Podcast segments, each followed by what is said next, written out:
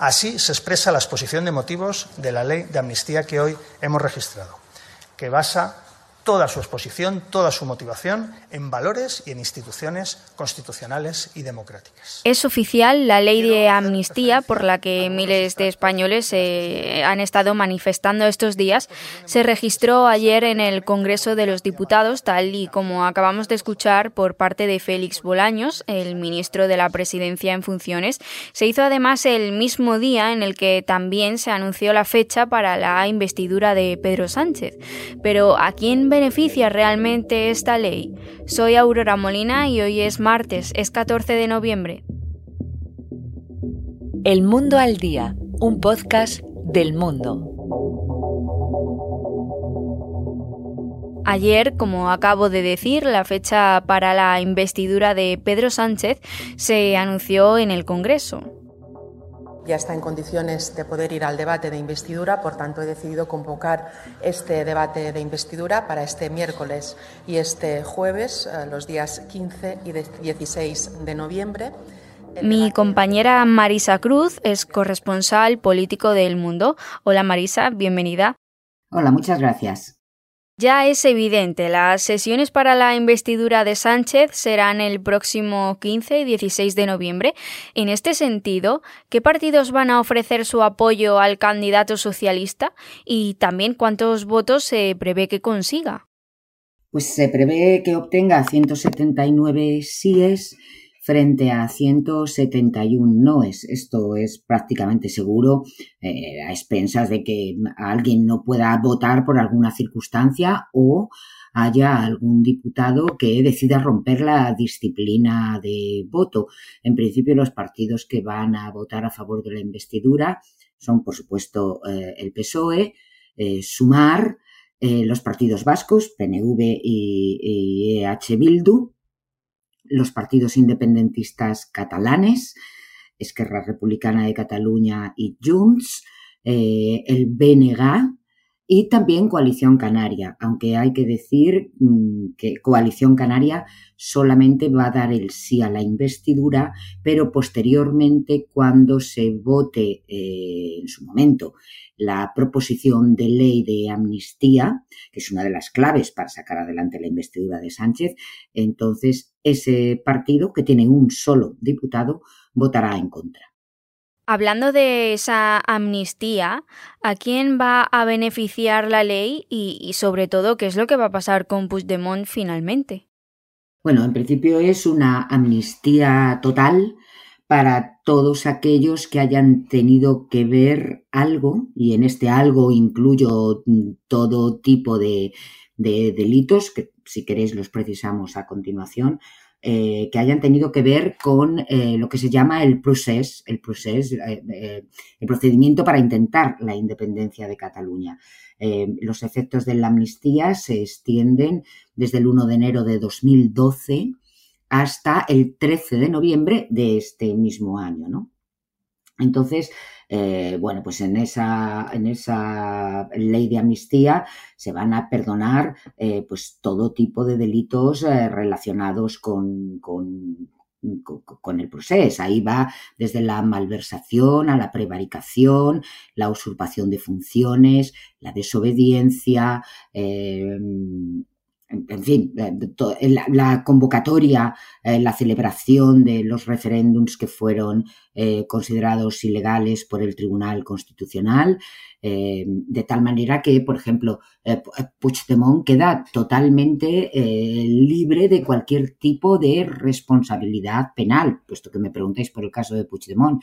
y de hecho, eh, podría regresar a España de manera inmediata sin que hubiera para ello ningún problema, puesto que en esta ley de amnistía también se ordena la suspensión de cualquier medida de búsqueda y captura, eh, cualquier eh, tipo de orden de detención nacional o internacional. En definitiva, la amnistía borra completamente la responsabilidad penal de, las personas que hayan cometido todos estos delitos. Eh, se les eh, eh, se, borra también cualquier tipo de antecedente penal, de tal manera que ellos quedan limpios, como se dice vulgarmente, de polvo y paja. ¿no? Insisto, eh, eh, podrá regresar a España sin que contra él pese ningún tipo de reproche penal.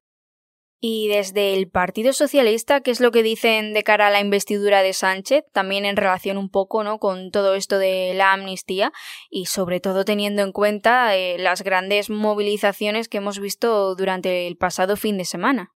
Sí, bueno, que en un principio eh, la, proposición de ley de amnistía, cuando fue anunciada, eh, pues no dio lugar a, una respuesta inmediata de miembros del Partido Socialista. Eh, mm, lo lógico es que estuvieran preparando un argumentario para responder a, todas las críticas que la proposición de ley suscita. bueno, durante todo este tiempo hemos visto cómo ellos han intentado en estos últimos días centrar el debate público en el hecho de que ha habido una serie de manifestaciones violentas frente a sus sedes políticas eh, y incluso han llegado a culpar al Partido Popular de, no condenar estos hechos violentos o estas agresiones.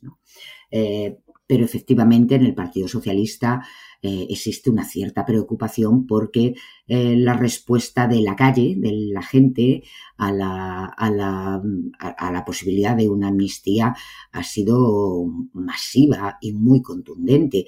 Evidentemente, esto a, cualquier partido pues tiene que suscitarle preocupación.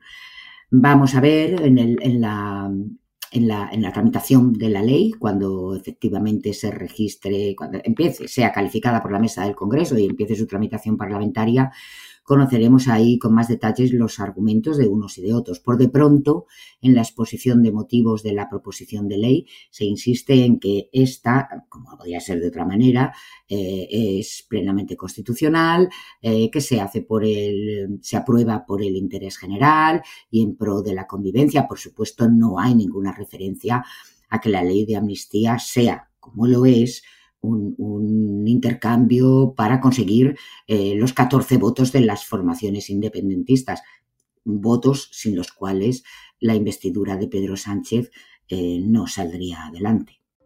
Marisa, te agradezco que nos hayas explicado quiénes se beneficiarán principalmente de la amnistía y que hayas estado en el mundo al día. Muchas gracias. Ha sido un placer.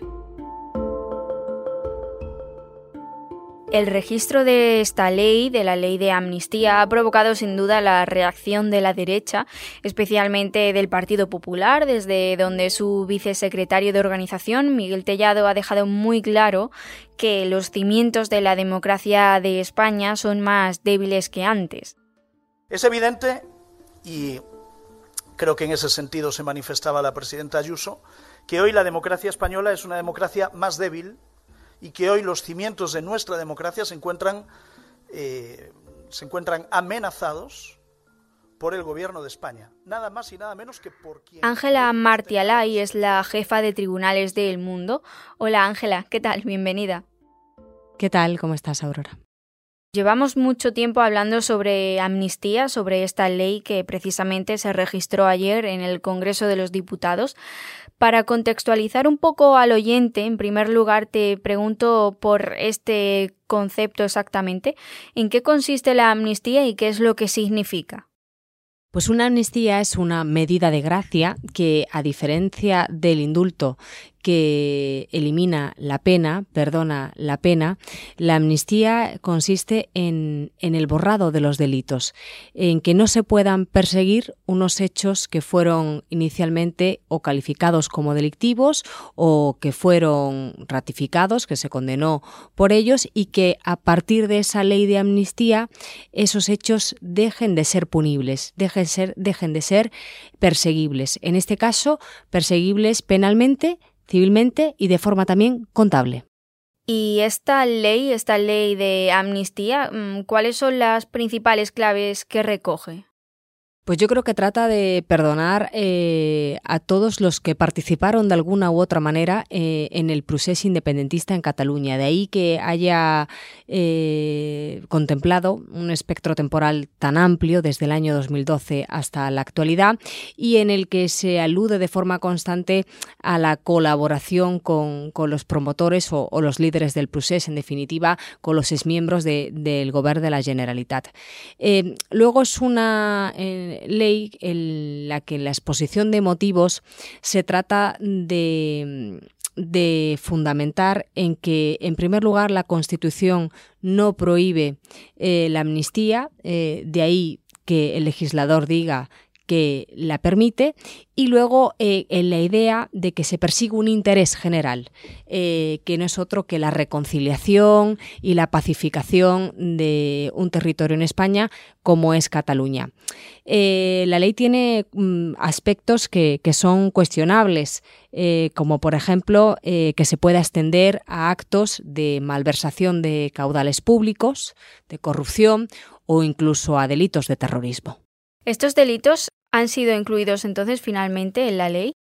Parece, puede parecer que no, porque está bajo el epígrafe de delitos excluidos, pero en el fondo sí que se incluyen los delitos de terrorismo porque dice que solo se excluirán aquellos que han sido condenados ya en sentencia firme. Como sabéis, eh, en los dos casos donde la Audiencia Nacional investiga por delitos de terrorismo hechos relacionados con el procés, uno es a los CDRs y otro es a la plataforma Tsunami Democratic, en ninguno de esos dos casos todavía hay una sentencia firme. En el caso de los CDRs está pendiente de juicio eh, esa causa y en el caso de Tsunami, donde se encuentra en estos momentos imputado el expresidente Puigdemont, eh, todavía se encuentra en la fase de instrucción. Por lo tanto, esta amnistía sí que abarca tanto a los CDRs como a Tsunami Democratic. Hay otra cosa por la que te quiero preguntar y es que mm, desde que se empezó a hablar de amnistía, siempre le ha acompañado el concepto de referéndum, sobre todo porque con la aplicación de esta ley se abre la puerta, ¿no? por decirlo de alguna manera, a la posibilidad de que haya uno. Entonces te pregunto, ¿qué se entiende exactamente por referéndum? Eh, el referéndum de, autodeterminación, junto con la amnistía, es una de las antiguas reivindicaciones del mundo independentista.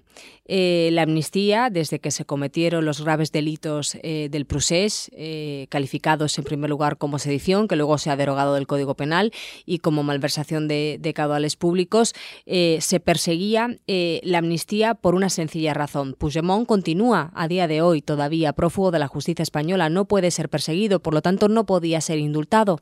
Necesitaba que esos hechos eh, delictivos dejaran de ser perseguidos. Desde entonces, desde que Puigdemont lleva en los últimos, desde el año 2017, los últimos seis años prófugo y sin pisar territorio nacional, la amnistía ha sido una de las reivindicaciones que más se ha, escuchado en el mundo independentista.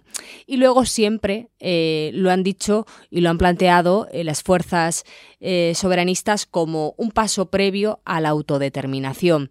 El referéndum de autodeterminación no tiene cabida en nuestra Constitución, pero es al final una consulta para que una parte del territorio pueda independizarse de España. En el acuerdo que firmaba Junts con el Partido Socialista el pasado jueves, se hablaba del artículo 92 de la Constitución por parte de Junts para celebrar ese referéndum. Eh, solo se podría celebrar un referéndum en nuestro país si hubiese previamente una reforma de la propia Carta Magna, de la propia Constitución. Y en esos momentos ni el PSOE, con todas las fuerzas independentistas, cuenta con una mayoría para poder reformar la Constitución. Estas son las principales claves de la ley de amnistía. Ángela, muchas gracias por estar en el mundo al día. Gracias a vosotros, compañeros. Marisa Cruz y Ángela Martialay han hecho posible este episodio de El Mundo al Día.